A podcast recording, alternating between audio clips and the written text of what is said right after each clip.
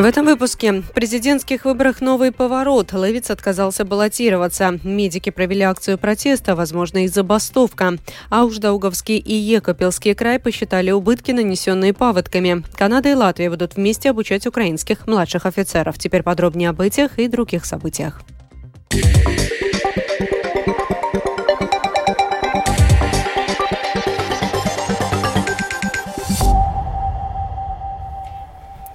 Президентская гонка становится все интереснее. Так, лектор кафедры политических наук Рижского университета имени Страдания Лелде Метла Розентале прокомментировала отказ нынешнего президента Латвии Гелса Левица претендовать на второй срок.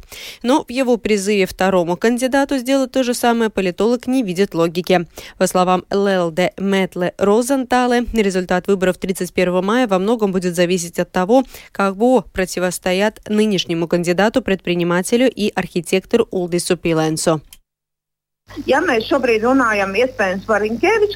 Если мы сейчас говорим, возможно, о господине Ренкевиче, то я думаю, что вполне может быть, что его могут избрать. По-моему, у него большой потенциал.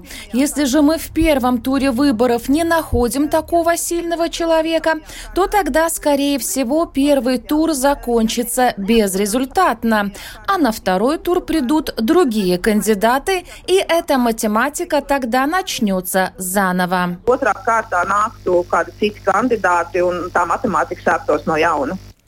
Я добавлю, что в эти минуты стало известно, что партия «Прогрессивный» выдвинет на пост президента эксперта по госуправлению Элейну Пинта, сообщил председатель фракции партии в Сейме Каспарс Бришкенс.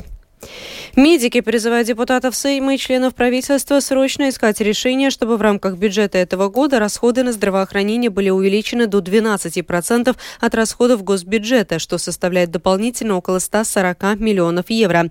С таким призывом сегодня Ассоциация молодых врачей Латвии вместе с другими организациями врачей и пациентов собралась у парламента на акцию протеста. Вот что Домской площади сказал президент Латвийской ассоциации молодых врачей Артур Шиловс на этом одном мероприятии ничего, к сожалению, не закончится. Нам, нам далеко до момента, когда у политиков и депутатов будет понятие того, что мы не можем постоянно тушить пожары и каждый год, каждые полгода разговаривать о том, что мы в кризисной, э, в кризисной ситуации. Каждый раз, когда мы об этом говорим, через некоторое время, через год, э, медицинская помощь и финансы, которые нужны, они будут увеличиваться. Мы будем терять больше жителей э, сегодня, за сегодняшний день до вечера умрет 13%. 13% это те люди, которые, которым можно было помочь, если бы у нас была адекватная система а, здравоохранения. Это общие данные. Мы, у нас каждый год мы теряем 4 тысячи людей только из-за того, что у нас нет доступной и качественной медицины. В акции протеста у Сейма приняли участие несколько сотен медиков и пациентов. К ним вышла министр здравоохранения Лига Менгельсона. Подробнее об этом в репортаже с Кирманта Бальчута. На акцию протеста пришли не только медики, но и пациенты. За поддержку собравшиеся их поблагодарили аплодисментами. А потом Минуты молчания почтили тех жителей Латвии, которые сегодня умрут. По данным организаторов пикета, каждый день в Латвии умирают 79 человек, из которых 13 можно было бы спасти, если бы в Латвии здравоохранение было бы на должном уровне. Un tagad es aicināšu ieturēt klusumu minūti par šiem 13 cilvēkiem, kurš šodien nomirs, diemžēl, mūsu medicīnas sistēmas dēļ.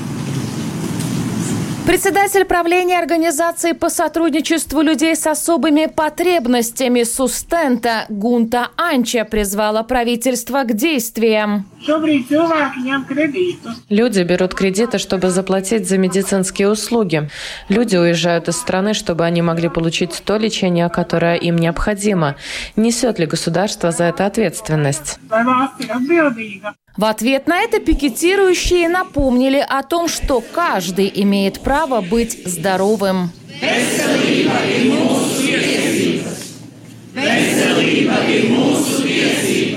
Глава общества врачей Илзе Айсилнеце призвала политиков подходить к реформам более обдуманно, а то в Латвии они проводятся часто, а результата нет. Любая реформа требует денег. Здесь к месту старая пословица «семь раз отмерь, один раз отрежь». Латвийскую систему финансирования здравоохранения реформировали в четыре раза, в отличие от Эстонии и Литвы, где это было сделано один раз. К протестующим вышла министр здравоохранения Лига Менгельсона, которая заявила о готовности политиков решать накопившиеся в сфере здравоохранения проблемы. Ведь нездоровая нация не сможет себя защитить.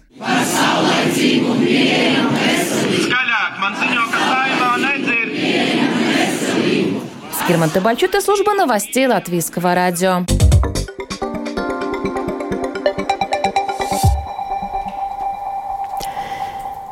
Аукшдауговский край посчитал убытки, нанесенные паводками, 750 тысяч евро. Самоуправление рассчитывает, что около 70% компенсирует государство. Также в ожидании компенсации находится Екапелский край на общая сумма 2,5 миллиона евро. Подробнее в сюжете Сергея Кузнецова. В Аугждавском крае обобщили информацию об убытках, полученных из-за весенних паводков. На данный момент предварительная сумма – это около 750 тысяч евро сообщает исполнительный директор самоуправления Петерис Залбе. Э, Составлен список дорог, которым требуется ремонт. Отправили его в Министерство регионального развития и защиты окружающей среды с просьбой из ресурсов для незапланированных случаев выделить самоуправлению финансирование в размере 70%, так как правила Кабинета министров определяют, что баланс может быть 70 на 30. 70% платит государство, а 30% самоуправление. Если же государство посчитает, что это стихийное бедствие, то может погасить и всю сумму. Вода с дорог сошла, но им требуется ремонт. Одна дорога еще под водой. Педрис Дзалбе отмечает, что проехать по этим дорогам можно, но качество покрытия оставляет желать лучшего. Отдельным пунктом проговаривались действия в поселке Малютки, где затопило десятки дач.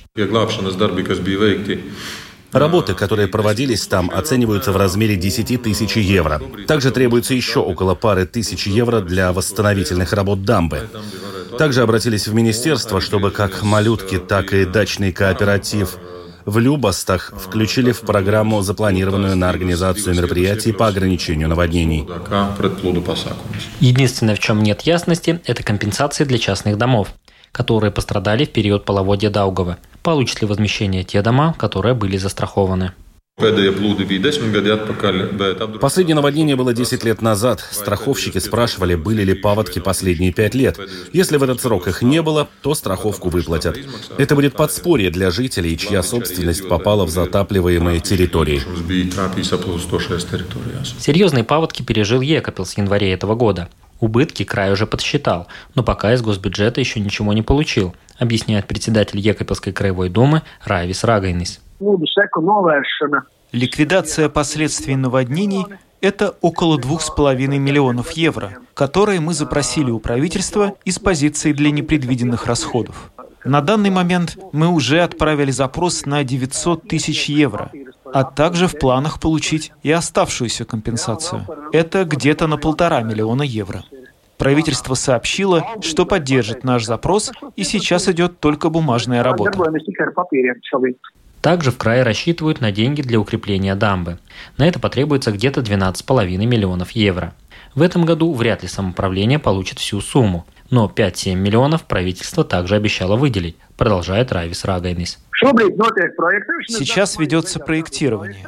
Проект должен быть готов к концу мая. Затем будет закупка, в соответствии с которой уже будут выстраиваться графики, сколько денег потребуется. Но это, скорее всего, и будет от 5 до 7 миллионов евро. В ближайшее время Екапельский край ждет от правительства часть компенсации за убытки, нанесенные паводками. Это 900 тысяч евро. В Аугждавском крае отмечают, что надеется, что в течение месяца правительство даст ответ на их запрос по поводу компенсаций. Сергей Кузнецов, Латгальская студия, Латвийского радио. Учеба в средней школе, новые перспективы и возможности. Под таким девизом в предстоящие выходные в Огре пройдет фестиваль интересных интересов, который ориентирован на то, чтобы мотивировать выпускников продолжать учебу в средней школе. Подробнее о фестивале Домской площади рассказала редактор еженедельника «Неделя Огры» Наталья Кетнера. Чтобы сориентировать школьников, Управление образования Огрского края разработало информационные буклеты о возможностях среднего образования, которые предлагаются в Огрском крае. Кроме того, сейчас проводятся дни открытых дверей как в Огрской гимназии, так и в Огрском техникуме. Но чтобы поступить в Огурскую гимназию, необходимо пройти конкурс. Ведь там обещает самое лучшее учебное оснащение в самом современном здании, которое сейчас строится и распахнет свои двери в новом учебном году. Получить среднее образование девятиклассники Огрского края могут также в Лелвардской школе Эдгара Каулинша, средней школе Икшкеле и Волости Мадлене. Э, могу сослаться на слова руководителя управления образования Огрского края Игоря Григорьева – который призывает учеников рассмотреть все возможности, которые предлагаются в Огрском крае. Статистические данные о ситуации в Латвии свидетельствуют о том, что половина школьников, которые с воодушевлением начали учебу в высшем учебном заведении, со временем теряет интерес и прекращает учебу. В Огрском крае 20% школьников, поступающих в среднюю школу, ее не заканчивает. Поэтому особенно важно уже вовремя и продуманно выбрать правильный путь, чтобы во время учебы сохранить мотивацию до конца. Профессиональное образование следует выбирать тем молодым людям, которые уже видят себя в какой-то профессии. В свою очередь, те, кто хочет получить высшее образование, предпочтительнее – это средняя школа. Выбирая среднее образование именно в Огрском крае, у молодых людей есть хорошие возможности и для активного отдыха. Также для школьников, имеющих сложные материальные условия, самоуправление присваивает социальные стипендии. И есть возможность использовать гостиницу Огрского техникума.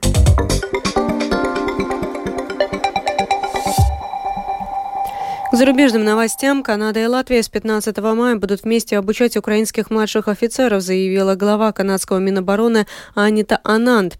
Обучение будет направлено на развитие лидерских качеств и пройдет на латвийской территории. Вооруженные силы, силы Канады уже подготовили более 36 тысяч военнослужащих ВСУ и благодаря этой новой программе подготовят еще больше, подчеркнула Ананд на совместной пресс-конференции с министром обороны Латвии Нарой Мурнеце. США могут ввести санкции против Грузии, если та возобновит прямое авиасообщение с Россией. Ряд западных стран, включая США, запрещают российским самолетам входить в свое воздушное пространство. Если прямые рейсы между Россией и Грузией возобновятся, это вызовет нашу обеспокоенность, поскольку санкции могут быть наложены на грузинские авиакомпании, заявил представитель Госдепартамента США грузинскому онлайн-изданию «Эксент». В рядах украинских военных служат люди, отбывавшие наказание в исправительных учреждениях. Были ли требования к заключенным, желавшим покинуть колонии, чтобы пойти воевать, и вернутся ли они в места неволи, а также что известно о заключенных, попавших в оккупацию, в сюжете спецкорреспондента Оксаны Пугачевой.